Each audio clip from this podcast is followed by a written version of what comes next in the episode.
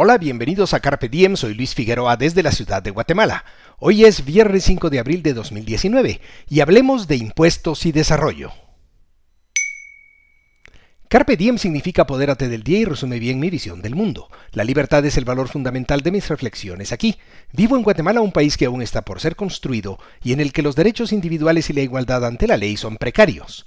Por eso, aquellos son mis temas favoritos para estos comentarios. Al perpetrar Carpe Diem, comparto reflexiones y experiencias en busca de lo que es bueno, lo que es bello y lo que es pacífico, por la libertad y la razón.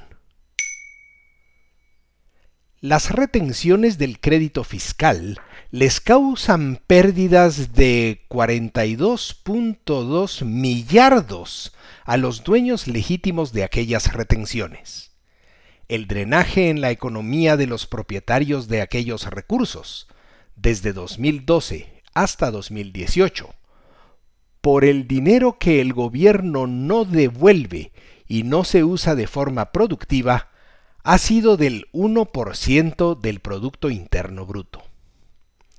Aparte de los daños y perjuicios que causa esta situación, en el área económica, hay efectos negativos en el campo de la ética, porque, abro comillas, los criterios establecidos por la Superintendencia de Administración Tributaria derivan de inconsistencias, posibles inconstitucionalidades y de exigencias exageradas, cierro comillas, según explicó el consultor Oscar Chile Monroy. ¿Ves?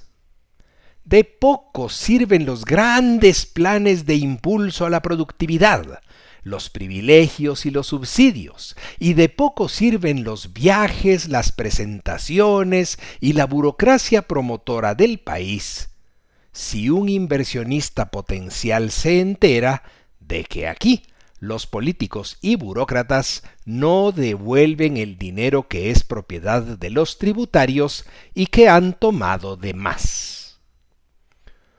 como lluvia que cae sobre mojado. Hace un par de semanas, representantes de la calificadora de riesgo Fitch vinieron a decir que la carga que pesa sobre tus hombros, tus hombros de tributario, directamente cuando te quitan los impuestos e indirectamente porque los recursos son desviados del sector productivo de la economía al sector político, pues dicen los de Fitch que esa carga es poca y que debería ser más. Nada dijeron sobre eliminar el desperdicio en el gasto estatal. Con aquello en mente, te recomiendo las observaciones del analista Daniel Fernández en, en UFM Market Trends. Fernández recomienda y dice, a pesar de las apariencias, la presión fiscal no es un indicador clave a la hora de hacer política pública para el desarrollo. Incrementar la carga fiscal no va a incrementar la renta per cápita ni el índice de desarrollo humano. Existen muchas iniciativas posibles para desarrollar Guatemala, pero incrementar los impuestos no es una de ellas.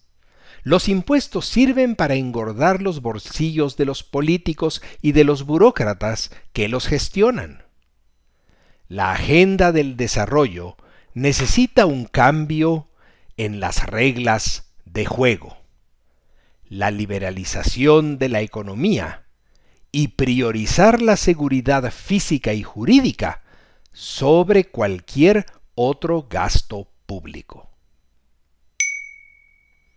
¿Y tú? ¿Qué piensas?